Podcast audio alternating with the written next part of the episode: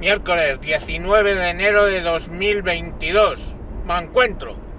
Me encuentro reflexionando sobre la actitud ante el trabajo de la generación Z y los millennials. Estaba viendo anoche un directo de Jordi Yatzer, eh, que desde luego deberíais seguirlo en Twitch y en Twitter si no lo estáis siguiendo, donde hablaba con otro eh, podcaster como es Rupert Dax, hablando de, en principio, la parte que yo vi sobre por qué tantos trabajadores en Estados Unidos están dejando de sus trabajos. Y eso, eh, mientras ellos hablaban, derivó en los comentarios a una conversación que tuve pues con alguien que se llamaba SR Arrabal o algo por el estilo, no recuerdo, perdón, donde, eh, bueno, mm, él planteaba que él era del campo y que decididamente había dejado su trabajo porque eh, no le compensaba estar de sol a sol poco menos o de tantas horas cuidando animales o trabajando la tierra. Perfecto, cada cual es lícito que quiera dedicarse a una cosa y prosperar. Pero claro, es que la, la pregunta que yo hice fue, vale, ¿y de qué estás viviendo? de papá Estado o de papá y mamá. Porque los que deciden dejar un empleo para no buscar otro, o deciden dejar un empleo, tienen que tener un respaldo de algo. O bien es papá Estado, o bien es papá y mamá. Si es papá y papá Estado, entonces pasan a ser una marioneta del Estado que hace lo que dice el Estado para seguir cobrando del Estado. Y si lo que haces es vivir de papá y mamá, eso tiene un nombre cuando ya llegas a una determinada edad y se llama ser un parásito. Básicamente. Y aquellos que no tienen trabajo, no les puedo calificar así. Es bueno que tengan su red familiar que les soporte. Pero aquellos que dejan el trabajo conscientemente, dejan de tener ingresos conscientemente y aún y, y se montan su película de la cuenta de la lechera, creyendo que va a llegar el príncipe azul empleador y les va a contratar en un empleo eh, ideal, donde no tengan básicamente que trabajar, pero cobren todos los meses, pues eso no va a pasar. ¿Qué mentalidad hay eh, en España de vivir donde la máxima aspiración de una madre es decir, hay niño, arte una oposición y vuélvete funcionario? Entonces, claro, vivimos en ese país. Y este señor, yo lo que le dije fue muy fácil. Le dije, me parece bien tu decisión. Pero ten en cuenta que tu empleo, cuidando cerdos, eh, lo va a coger un inmigrante, eh, le dije peruano, pero bueno, por caso que conozco, de hecho, en una granja de cerdos, conocidos míos peruanos que trabajan allí, y lo va a coger y luego tú volverás cuando se le acabe el dinero a papá Estado, cuando se le acabe el dinero a papá y mamá, o cuando se te cure la empanada mental que tienes en la cabeza y querrás volver a ese empleo. Y entonces es cuando vendrá el manido, es que nos quitan los trabajos. Mira, no te digo yo, no te digo yo, que no vengan y les quiten los trabajos pero mi experiencia personal, lo que yo veo, lo que yo hablo con la comunidad latina en concreto, no hablo de rumanos ni marroquíes porque no tengo el gusto, pero la comunidad latina sí, es que hacen trabajos que los españoles no quieren hacer. No que no puedan, sino que no quieren. ¿Vale? Y hay trabajos desde pura mierda a trabajos algo mejores. Hay de todo. Pero claro, si tú puedes vivir de papá Estado y encima justificar tu vaguería con una serie de razonamientos ideológicos de es que el capital nos oprime y toda esa mierda, pues qué felicidad, ¿no? Vivo de papá Estado y encima lo hago justificando de lo malo malísimo que es el capitalismo, etcétera. Todo genial. Un plan sin fisuras. Pero claro, es vivir de papá Estado hasta que papá Estado diga hasta aquí, hasta que colapse ese sistema que han montado y que va a colapsar, porque lógicamente la deuda no es eterna. Los países te compran deuda española hasta que la deuda española vale lo que yo que sé, nada, ¿no?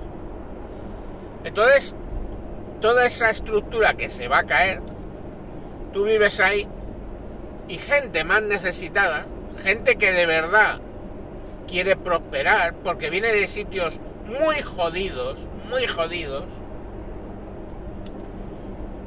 pues coge trabajos que tú no quieres, bien pagados o mal pagados, ahí está luego la cicatería ¿eh? de muchos que lo que hacen es coger y rebajar los, los salarios eh, aprovechándose aún más de esos trabajadores. Y ojo, ¿eh? Que no esos no son los... ¡Ay, el capital! Los empresarios, qué malos son. No, no, no, no. Perfectísimas amas de casa, que si pueden pagar 5 euros la hora en vez de los 10 que ya se están pagando por limpiar y por mantener una casa y por limpiarle el culo a tu madre, si puedes pagar 5, pagar 5 porque alguna va a estar tan desesperada que lo va a coger. Esas, ¿eh? Esas no son empresarios. Esas son personas como tú y como yo. Bueno, como yo no, porque yo no soy un jodido desalmado. Pero bueno, que me caliento la gente va a coger ese trabajo. Y luego encima vas a tener las putas pelotas de decir, es que nos quitan nuestros trabajos. Porque claro, cuando ya está el latino trabajando ahí en la granja de chanchos y haciéndolo bien porque el tío se vuelca en, en lo suyo, porque tiene que sacar adelante su familia. con penurias, pues cuando tú vuelves allí, pues lógicamente el empresario está contento y no vale, no le va a echar porque tú tengas la piel más clarita. Sobre todo si vienes con las gilipolleces habituales de primera entrevista. Bueno, ¿y aquí cuántos días de vacaciones dan? Pues hombre, lo puedes preguntar, es algo que es necesario, ¿no? Que te van a dar tus putos 30 días como en todas putas partes porque está así estipulado. Pero bueno, no sé, ya te da una pista de que entres preguntando por eso, o por las horas de asuntos propios, o por, no sé, ya te da mal rollo. Digo yo, ¿eh? Yo no he llegado, he sido, eh, he tenido empresa, pero no empleador, no he sido empleador. Entonces yo me imagino cosas y por lo que me cuentan algunos empleadores que conozco. Entonces, bueno, Oye, pues ahí está el plan sin fisuras para Occidente. Es los jóvenes diciendo que es que ese trabajo no, se no les desarrolla como persona, no les pagan lo que ellos creen conveniente, eso no les da para vivir como sus padres inmediatamente y hay que ver qué pena me doy. Y es que digo yo una cosa, eh, tus padres, ¿cuánto tardaron en vivir como viven tus padres? O yo, ¿cuánto he tardado en vivir como vivo, vivo yo? Mi primer empleo, creo que ya lo he contado, era de profesor de informática. La primera vez que pagué la seguridad social, profesor de informática. Para un cabrón que tenía una academia y que entonces lo que hacía era, ¿tú quieres trabajar? Sí pues te descuento de tu sueldo las cuotas de seguridad social que tiene que pagar la empresa. Con todo y con eso, yo hacía horas extras y sacaba un buen dinerito. Así empecé yo a trabajar. Luego fui a otro trabajo. Turno nocturno.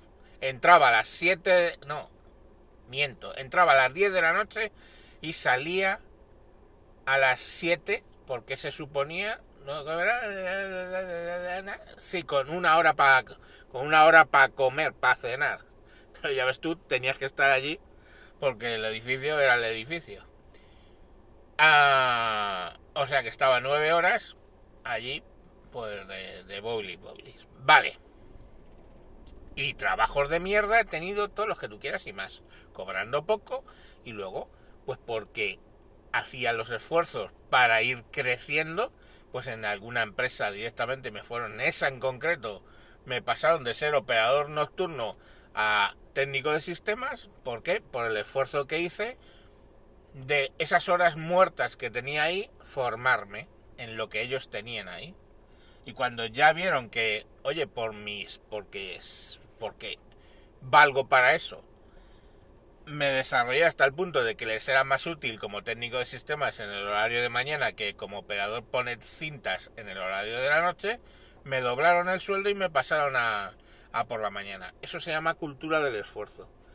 Si yo hubiera dicho, hoy qué coño voy a trabajar yo a las 10 de la noche, pues no hubiera trabajado ahí. Y esa segunda oportunidad no lo hubiera tenido. Y fue el comienzo de una fructífera carrera donde después de analista de sistemas en otras empresas llegué a ser, o sea, técnico de sistemas, analista de sistemas y fui formándome yo mismo porque no tengo carrera y, y fui sacando los temas adelante. Ahora no.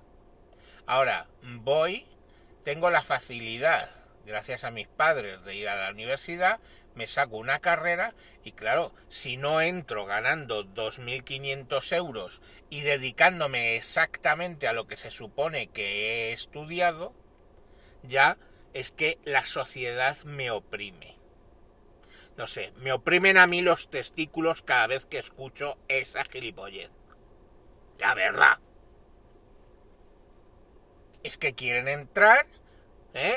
y el primer año de trabajo ya tener para comprarse una casa, un coche, ¿eh? un coche, una casa, el Netflix, los ordenadores, la tele por cable y su puta madre, lo que te ha costado, lo que le ha costado a tu padre, pongamos por caso, 30 años de vida laboral. Pero tú, ah, como eres cojonudamente preparado y Oye, que conste, que no has salido eso de ti, es que te lo ha dicho la sociedad. ¡Ay, qué preparados estáis! ¡Ay, qué preparados estáis! Y tú te has hecho el cuento de la puta lechera, quieres salir y tener un empleo y un estatus que le ha llevado a tu padre 30 años conseguir. Qué lógico todo. Perdón. Y es que me pongo muy alterado con estos temas, la verdad. Mientras, ¿eh?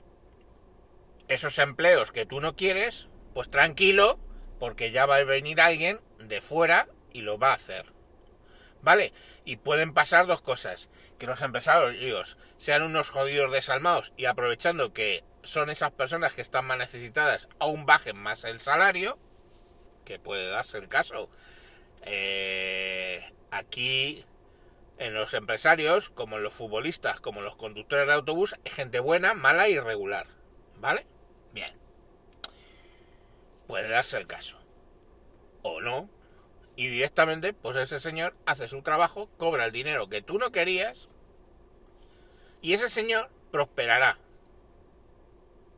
Y tú no. Tú seguirás queriendo el eh, ingreso mínimo no sé qué pollas una subvención por dejar preñada a la pareja ocasional o tú misma si eres mujer y a ver que vivir de tus padres hasta que podamos vivir de nuestros hijos. Eso en los 80 lo decíamos, pero lo decíamos de broma, ¿sabes? Sarcasmo. Pues nada, hombre, seguir así. Occidente se va a la mierda. Tal cual, se va a la puta mierda. Por el rollo este socialdemócrata que se han montado, que ha derivado luego en algunos países, como es el caso de España, a puro socialismo comunista. Y nada, oye, felicidad. Felicidad sobre todo.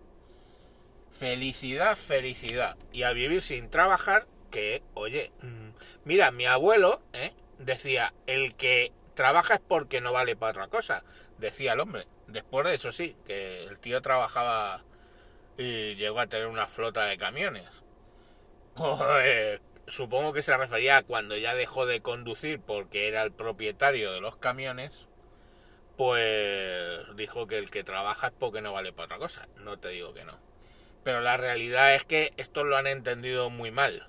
No es prospera hasta que seas tú el que pone a trabajar a gente, no. Es que trabajen los otros para que tengan, generen impuestos, papá Estado me dé un dinerito, ¿eh? Y si no es papá Estado, ya será papá y mamá que van a tenerme en casa metido hasta los 45 años o más. Pues muy bien, chatos.